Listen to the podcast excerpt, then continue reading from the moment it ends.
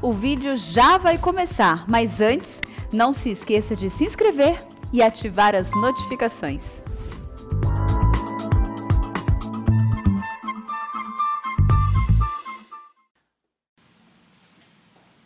Irmãos, vamos abrir a palavra de Deus em Juízes, capítulo 16.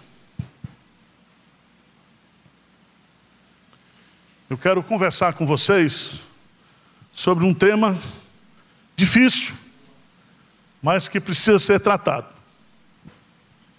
E o tema é suicídio e salvação.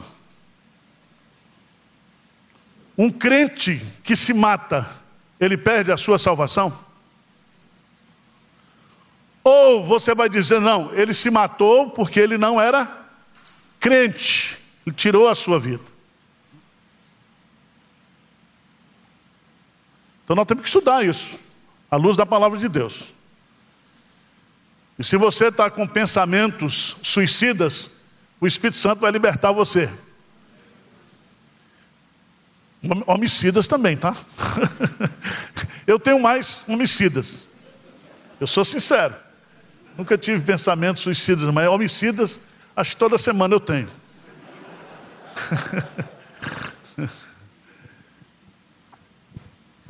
Irmãos, esse é um assunto muito sério, muito grave. Pastores estão se matando. Cresce o número de suicídio entre pastores, principalmente nos Estados Unidos, aqui no Brasil. E o que é que a palavra de Deus tem para nos falar? Principalmente uma palavra de consolo, de conforto para as famílias. Eu fico imaginando uma esposa de pastor, filho de pastor, que perdeu seu pai por suicídio. O que passa na cabeça de uma criança, de um adolescente, numa situação como essa? Vamos ler o texto de Juízes, capítulo 16. Diz assim, a partir do versículo 23: Então os príncipes dos filisteus se ajuntaram para oferecer grande sacrifício a seu deus Dagon, e para se alegrarem. E diziam: Nosso Deus nos entregou nas mãos a Sansão, nosso inimigo.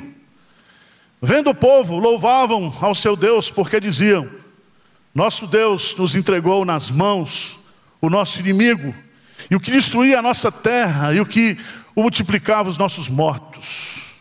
Alegrando-se-lhes o coração, disseram: Manda vir a Sansão, para que nos divirta, trouxeram Sansão do cárcere, o qual os divertiam quando fizeram estar em pé entre as colunas.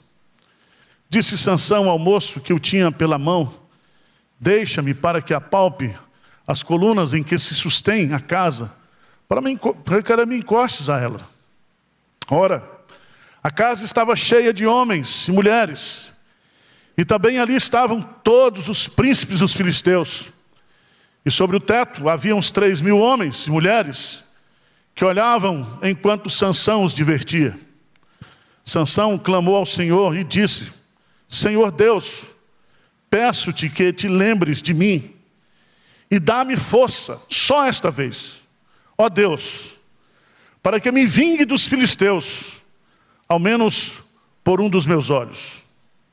Abraçou-se, pois, Sansão com as duas colunas no meio em que se sustinha a casa, e fez força sobre elas, com a mão direita em uma e com a mão esquerda na outra.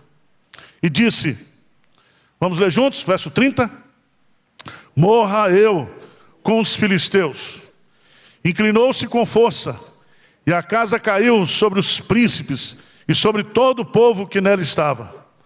E foram mais os que matou na sua morte do que os que mataram na sua vida. Então seus irmãos desceram e toda a casa de seu pai. Tomaram-no, subiram com ele e o sepultaram entre Zorá e Estaol, no sepulcro de Manoá, seu pai. Julgou ele a Israel 20 anos. Eu quero, meus amados irmãos, tratar dessa matéria com temor e tremor diante de Deus. Eu não sou conferencista. Conferencista escolhe os temas para falar. Pastor tem que enfrentar tudo. Pastor é pé de boi. e eu quero chamar a sua atenção, primeiro, porque o suicídio, o que é suicídio? Suicídio é um ato intencional de tirar sua própria vida. Isso é suicídio. É a morte do corpo, não a morte da, da alma. Nós poderíamos chamar, ou colocar junto com isso, a questão da eutanásia. Nós poderíamos colocar com isso o assunto do aborto. E nós podemos colocar isso dentro daquilo que está lá nas tábuas da lei, nos dez mandamentos, não o que? Matarás. A Organização Mundial de Saúde diz que a terceira causa de morte entre os jovens brasileiros de 15 a 29 anos, hoje, suicídio. Foi criado em 2006, no dia 10 de setembro, o chamado Dia de Prevenção contra o Suicídio, que agora se tornou o mês. Setembro o quê? Amarelo.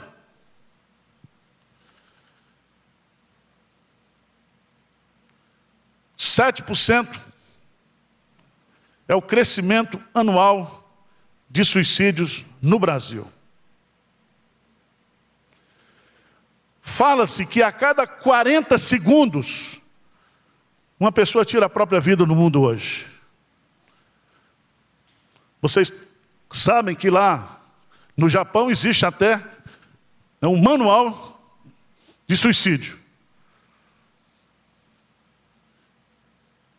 Esse assunto é muito grave.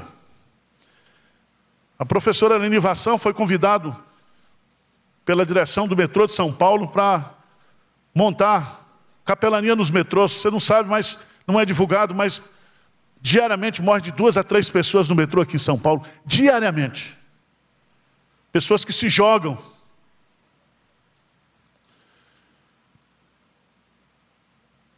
Mais de 50% da população mundial tem, ou já tiveram, ou terão pensamentos suicidas. A grande questão é como nós, à luz da palavra de Deus, vamos estudar esse assunto. E eu quero estabelecer alguns pontos, depois fazer algumas aplicações práticas. Esse assunto é muito sério. Porque grande parte de crentes não se matam hoje porque tem medo de perder a salvação. Se eu digo para você aqui que se você se matar, você não vai perder a sua salvação, o pastor Arival vai ser lixado, vai dizer: está aí o genocida. Aí eu vou me juntar com Bolsonaro e companheiro militar, genocida. Mas não é isso que a gente tem que ver, a gente tem que ver o assunto à luz da palavra de Deus. Primeiro, queria destacar que o suicídio, à luz da palavra de Deus, ou à luz da prática humana, é inexplicável. Escolher a morte ao invés da vida é contra a nossa natureza, é contrário à nossa natureza. A morte para nós é algo inaceitável. Não existe morte bonita, não existe culto fúnebre maravilhoso, não existe isso. Nós não fomos criados para morrer. Nós não aceitamos a morte. E você sabe que a morte entrou na história através do pecado. E assim como o pecado passou a todos, a morte também passou a todos os homens. O suicídio além de inexplicável, ele é antinatural. Porque a nossa disposição, a nossa estrutura mental, emocional, que vem aí com certos, certas emoções, principalmente a do medo, é justamente para evitar o que? O perigo. Fugir do perigo. Não se expor ao perigo.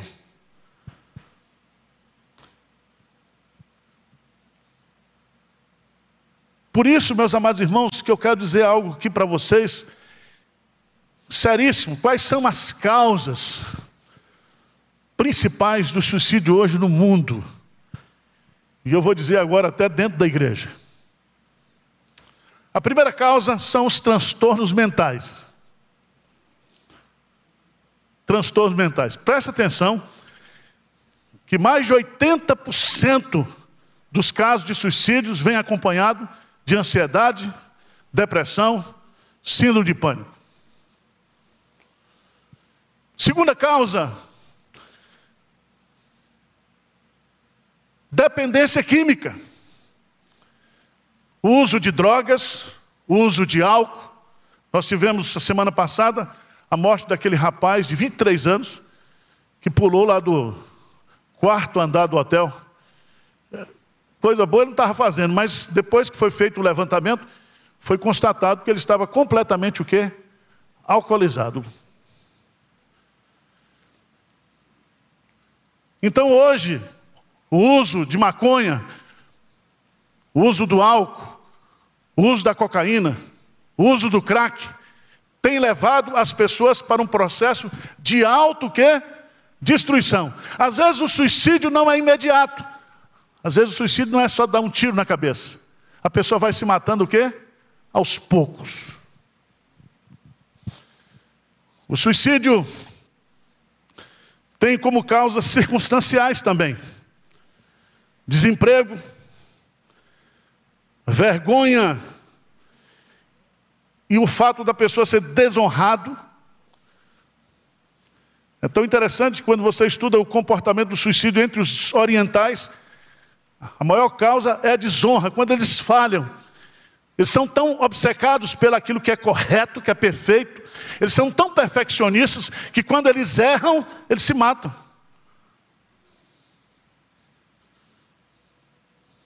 Não é o caso do brasileiro, tá? então, o nosso índice de suicídio por essa causa aqui é baixíssimo. Eu estava participando de, uma, de um pequeno grupo lá na Coreia, e uma senhora estava dizendo, desesperada, chorando, porque a filha dela, ela estava, poderia ser prejudicada de entrar na universidade, porque havia faltado uma aula.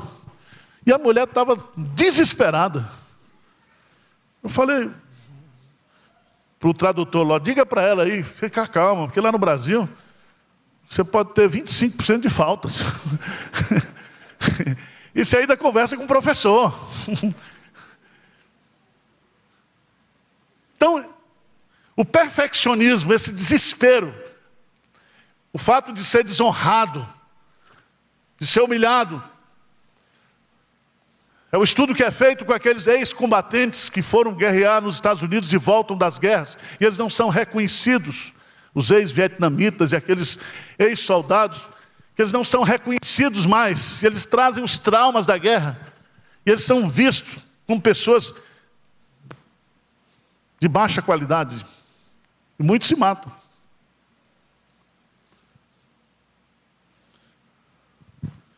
Tem outra causa que aumenta, cada dia mais, que são as desilusões amorosas.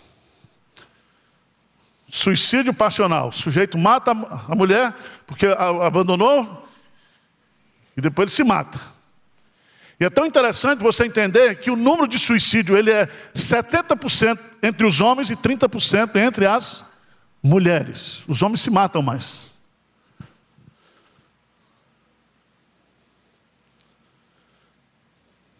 A Bíblia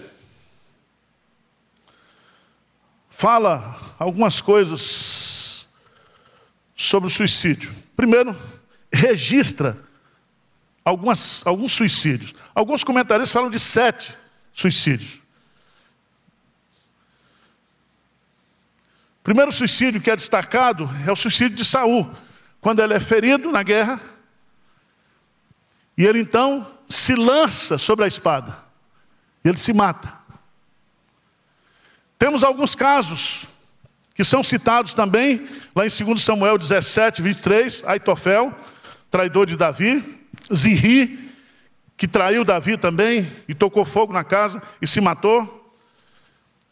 Judas Iscariotes, que é o mais famoso, tomado por remorso. E se você for estudar esses quatro casos, tem um fundo espiritual.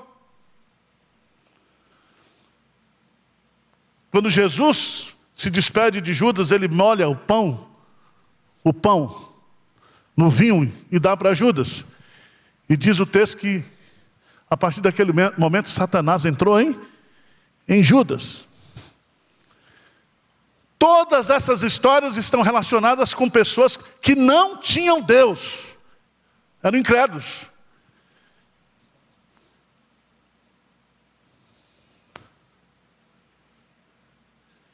E aí você vai descobrir que o suicídio ele pode cometer, ou pode ser cometido no ambiente é, não cristão, por pessoas, por questões de incredulidade, por questões de fuga enganadora. Irmãos, quando a pessoa entra numa depressão profunda, muitas vezes, a única saída que ele acha para vencer aquele estado que ele está vivendo é a morte, o alívio. Porque é uma situação extremamente desesperadora. Há casos que eu acompanhei aqui na igreja, que a médica diz, pastor, tem que ter uma pessoa com essa pessoa o dia inteiro. Não, ela não pode ficar o quê? Sozinha. E esse caso era o caso de um presbítero que é crente. É difícil achar presbítero crente, mas tem. Estou provocando os presbíteros, mas depois a gente acerta lá fora. Sem homicídio, tá?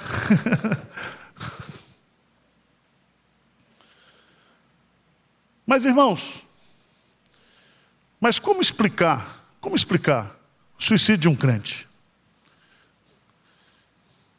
Vocês conhecem aquele pastor, Rick Warren?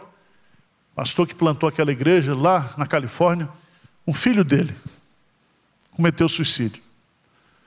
Crente. Criado na igreja, gente de oração, gente que servia a Deus, gente que trabalhava na igreja, mas que tinha problemas sérios do ponto de vista de depressão.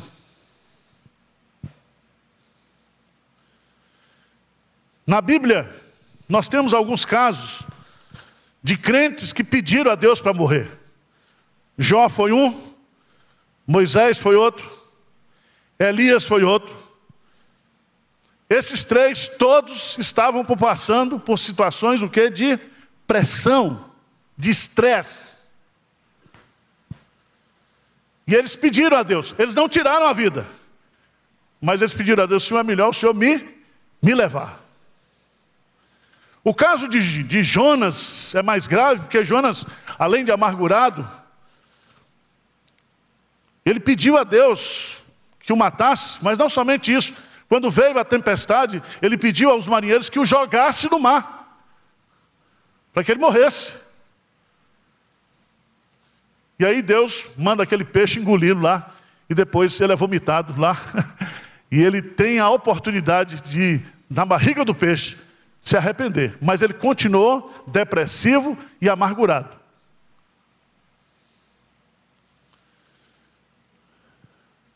Nós estamos aqui diante de pedidos que foram feitos por servos de Deus durante crises da vida, mas que Deus não atendeu. Eles não intentaram contra a própria vida, mas eles desejaram a morte. O caso que nós lemos hoje à noite é o caso de Sansão. Esse é um caso de um cristão. Quem conhece a história de Sansão sabe que ele nasceu como resposta de oração. Ele nasceu para ser juiz em Israel, ele nasceu para libertar o povo de Deus do cativeiro dos filisteus. Mas ele tinha um problema sério de conduta sexual. E ele reinou durante 20 anos. E somente no final da sua vida, depois de cego, depois de desmoralizado, o texto mostra claramente aí o inimigo fazendo festa com o filho de Deus. E ele então vai lá, pede para o rapaz, ele estava cego, colocar suas, suas mãos sobre os dois pilares centrais, e ali ele mata, ele se mata e mata os filisteus. Veja aí, por favor, o que, que ele diz no versículo 30: Morra eu com os filisteus. Inclinou-se com força e a casa caiu sobre os príncipes e sobre todo o povo que nela estava. E foram mais os que matou na sua morte do que os que mataram na sua vida. Eu quero chamar a sua atenção para que você vá lá, por favor, para Hebreus, capítulo 11.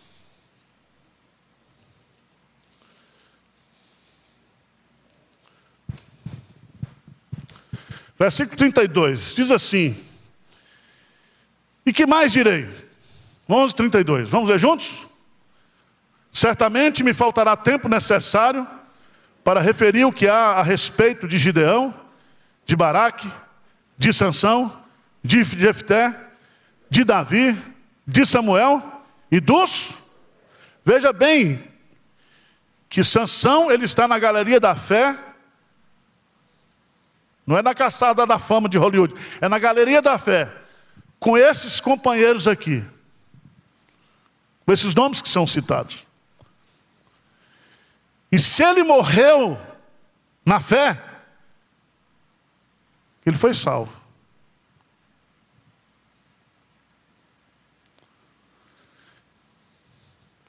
E é aqui que eu quero chamar sua preciosa atenção para esse assunto. Vamos lá para Apocalipse, capítulo 21, porque alguns pastores, alguns exegetas, dizem que os, as pessoas que se suicidam não herdarão o reino de Deus. Qual é o argumento que usa? Apocalipse capítulo 21, versículo 7 diz assim: Um vencedor herdará essas coisas, e eu lhe serei Deus, Versículo 7, 21, 7. E ele me será o quê? Filho. Você vai entrar no céu por quê? Porque você é filho de Deus. Ninguém vai entrar no céu porque tem ficha limpa. Tem ficha suja que foi lavada pelo sangue de, de Jesus. E aí você vai entender Quanto, porém, aos covardes, aos incrédulos, aos abomináveis, aos assassinos. Alguns, algumas versões traduzem essa versão de assassinos como suicidas.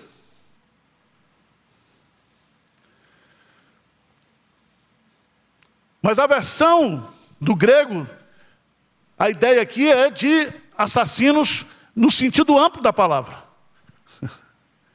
Quem comete suicídio tira a sua própria vida física. Quem comete um aborto também está tirando. Quem comete homicídio, vocês se lembram que Davi foi castigado por Deus apenas por um assassinato que ele fez. Quando ele matou quem? Urias. Mas Davi matou muita gente. Ele matou tanta gente que na hora de construir o templo, Deus diz: Olha, você não serve, não, que sua mão tá, suas mãos estão cheias de, de sangue. Sangue. Davi tinha uma ficha, tinha uma capivara. Ele não entraria no céu? Não entraria. E ele era o homem segundo o quê? O coração de Deus. Então, à luz disso, irmãos, eu quero fazer algumas colocações aqui pastorais. Agostinho foi quem tratou desse assunto dentro da nossa visão reformada. Porque Agostinho, ele montou em Paulo. Paulo montou em Jesus. Paulo é o maior intérprete da mente de Cristo. Quando você vai para João Calvino, os reformadores, todos eles também se firmaram em Agostinho, em Paulo. Agostinho diz: o suicídio não é um pecado o quê? Imperdoável. Qual é o pecado imperdoável na Bíblia? Qual é? Blasfêmia contra o Espírito Santo. O que, é que significa blasfêmia contra o Espírito Santo? Significa você não crer que Jesus Cristo é o Salvador. Se hoje ouvirdes a minha voz, não resistam no coração. Aí você, adolescente que está aí pensando, você que está assistindo esses caras que não presta aí, toma cuidado. E eu vou colocar aqui alguns pontos que eu acho que são de extrema importância. Uma citação de Lutero, grande reformador. Lutero diz assim, abre aspas, ele diz assim: Não compartilho da opinião de que os suicidas crentes estão o quê? Perdidos. No entanto, não se deve fazer tal pronunciamento para pessoas comuns, fracas do juízo, pois Satanás facilmente vai aproveitar a oportunidade de fazer com que essas pessoas cometam o que? O suicídio. Lutero diz isso. Preste atenção, irmãos. Nós vamos ser salvos, não por causa da forma como nós o quê? Morremos. Ou pelos pecados que nós cometemos. Nós seremos salvos por causa da graça de Deus. É muito fácil você chegar hoje para uma mãe, para um pai, crente, cujo filho se matou ou tentou suicídio, e começar a fazer teologia da desgraça alheia, dizendo essa pessoa está perdida. Essa semana, essa semana, a filha do pastor Cláudio Batista Marra, que é diretor, editor da nossa casa editora, cometeu suicídio. Menina crente. E eu fico pensando o que, que passa na, na mente, no coração de um pai e de uma mãe. E é Irmãos, é devastador quando você ouve os depoimentos de pais crentes que tiveram e que passaram por essa experiência, de esposas de pastores, de pastores que perderam filhos e mulheres nessa situação. É devastador.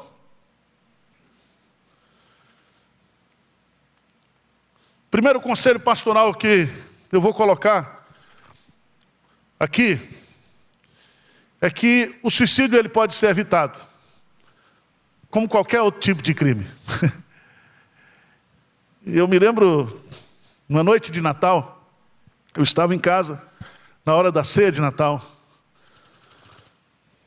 Eu recebi um telefonema de uma irmã da igreja, dizendo: Pastor, por favor, vem aqui agora, porque o meu filho mais velho está querendo matar o filho mais novo.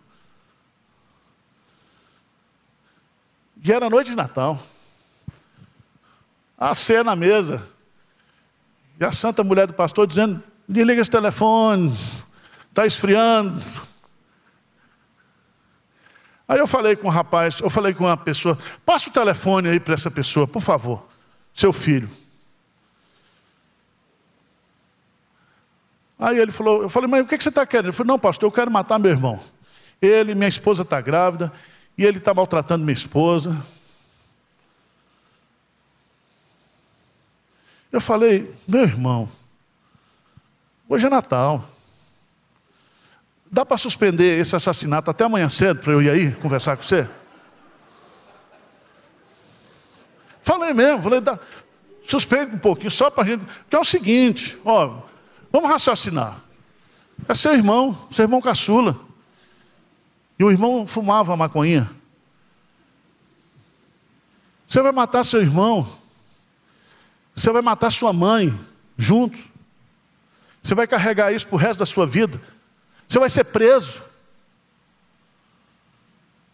Você não vai ver seu filho nascer e crescer. E sua mulher vai arrumar outra. Então, além de assassino, você vai ser corno. É, é muita coisa para um ser humano.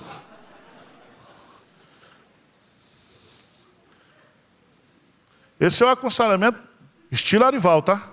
É, lá do Sendé é outro estilo. Aí eu falei o seguinte: pensa um pouquinho, daqui 10 minutos você me liga. 10 minutos passou, ligou. Eu disse: Não, pastor, graças a Deus, está tudo resolvido. O, o, irmão foi embora, não sei para a casa da irmã, e ele também suspendeu o assassinato. Falei: Graças a Deus.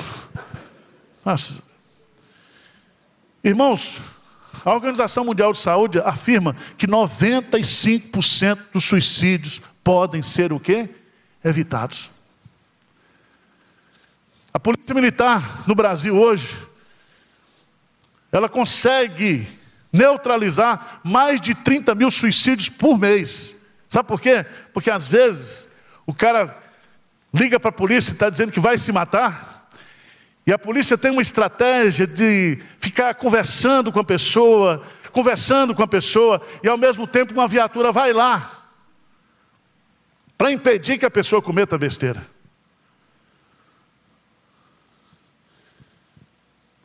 Nós precisamos cuidar uns dos outros, como diz a Bíblia.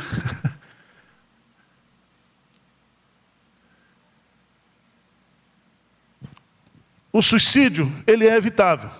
Segundo, veja a vida como um dom de Deus. Você não está autorizado a tirar a sua vida, nem a vida do seu próximo. Os nossos dias estão contados. Deus já estabeleceu o nosso tempo de nascer e o nosso tempo de, de morrer. Ninguém vai morrer de véspera. Aliás, lá em Hebreus diz: está ordenado aos homens morrerem uma só vez. Deus é o autor da vida. Deus é quem dá a vida. Deus é quem tira a vida. Só Ele tem autoridade. Só Ele tem poder. E isso é tão sério que muitas vezes crentes tentam se matar e Deus ainda os livra, os protege, porque Deus tem um projeto para a vida dessas pessoas. Há muitos casos, há muitos casos, histórias de crentes, como Charles Spurgeon, John Wesley, e muitos outros grandes servos de Deus, que viveram situações complicadas de depressão e desejaram a própria morte.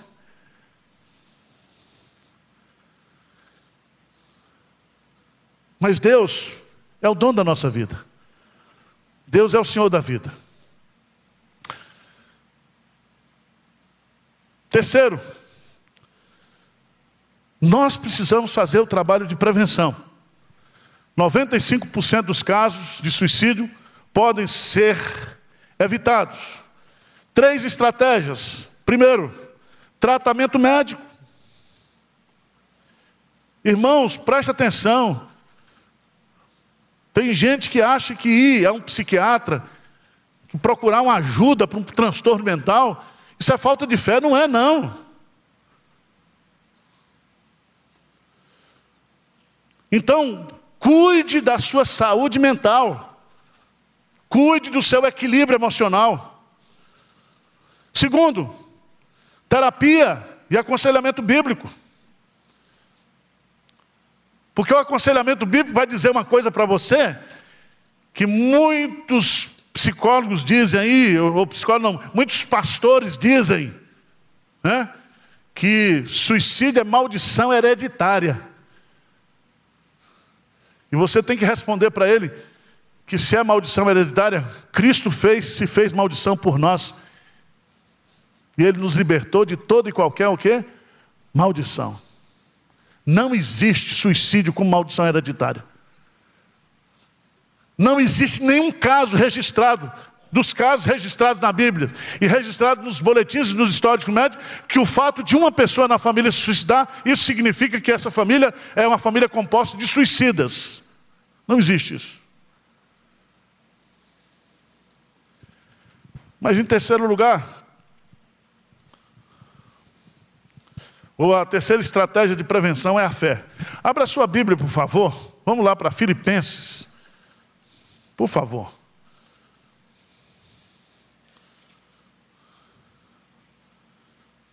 Filipenses capítulo 1.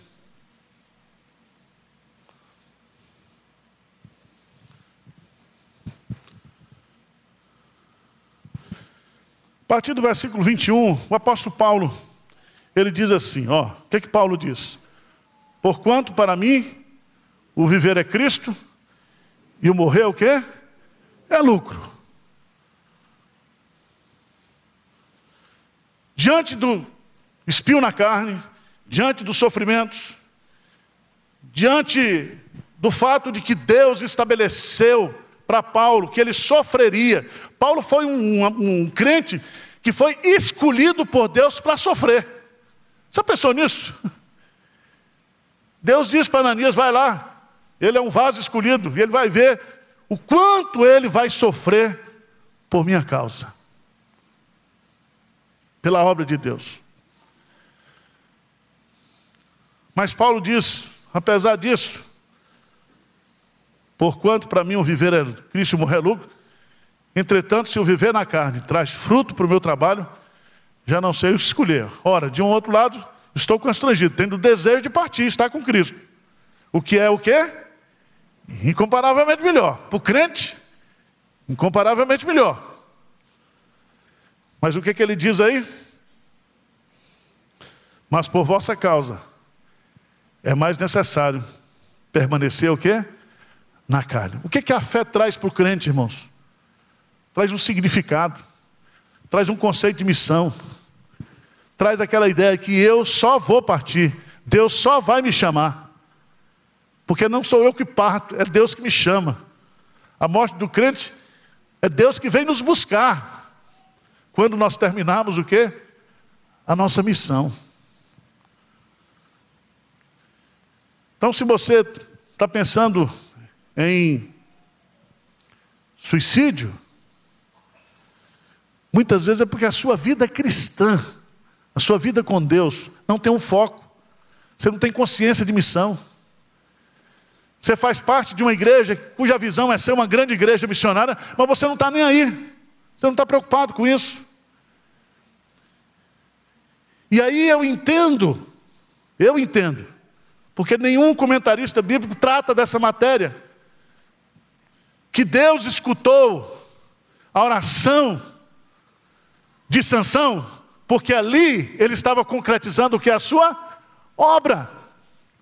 Porque ele foi escolhido por Deus para libertar os filisteus, o povo de Deus do poder dos filisteus, da opressão dos filisteus, e ele não fez isso. E aquilo que ele poderia ter feito, com a bênção de Deus, com a alegria de Deus, com a força de Deus, sem precisar passar por todas aquelas humilhações, mas por causa das, do seu pecado, por causa dos seus desejos pecaminosos, ele teve que morrer desse jeito. Desse jeito.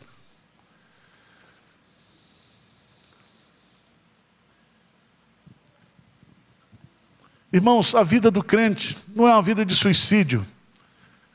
Nós não que pensar assim, a vida do crente é como uma vela. Você morre, você se acaba abençoando o que é a vida dos outros. Quando você está envolvido na obra de Deus, você entende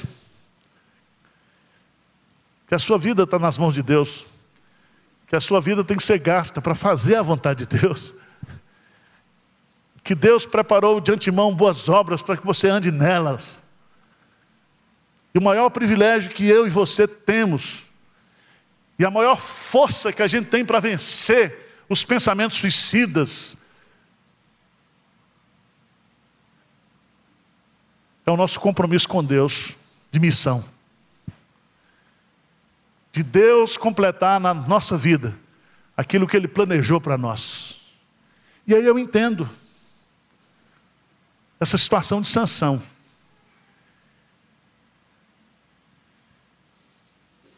Mas eu quero concluir. Concluir. Convidando a você a ler.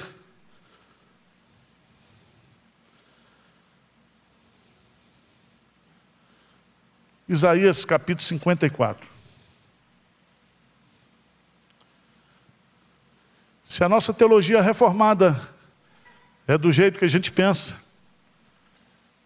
se nós cremos na aliança de Deus, nos compromissos de Deus, se nós entendemos aquilo que o apóstolo Paulo diz, que nada nem ninguém poderá nos separar do amor de Deus que está em, em Cristo Jesus. Aqueles irmãos nossos que foram assassinados, aqueles irmãos nossos que se foram tornaram mártires da fé, aqueles irmãos nossos que por motivo de fraqueza tiraram a sua própria vida, eles estão com o Senhor. Eu não quero botar crente no inferno, que eu não tenho esse poder. E você também não tem essa autoridade. E para você, família, para você, pai, mãe, eu queria que você lesse comigo. Vamos ficar de pé.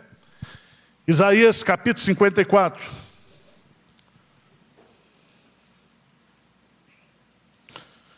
Versículo 8 e versículo 10.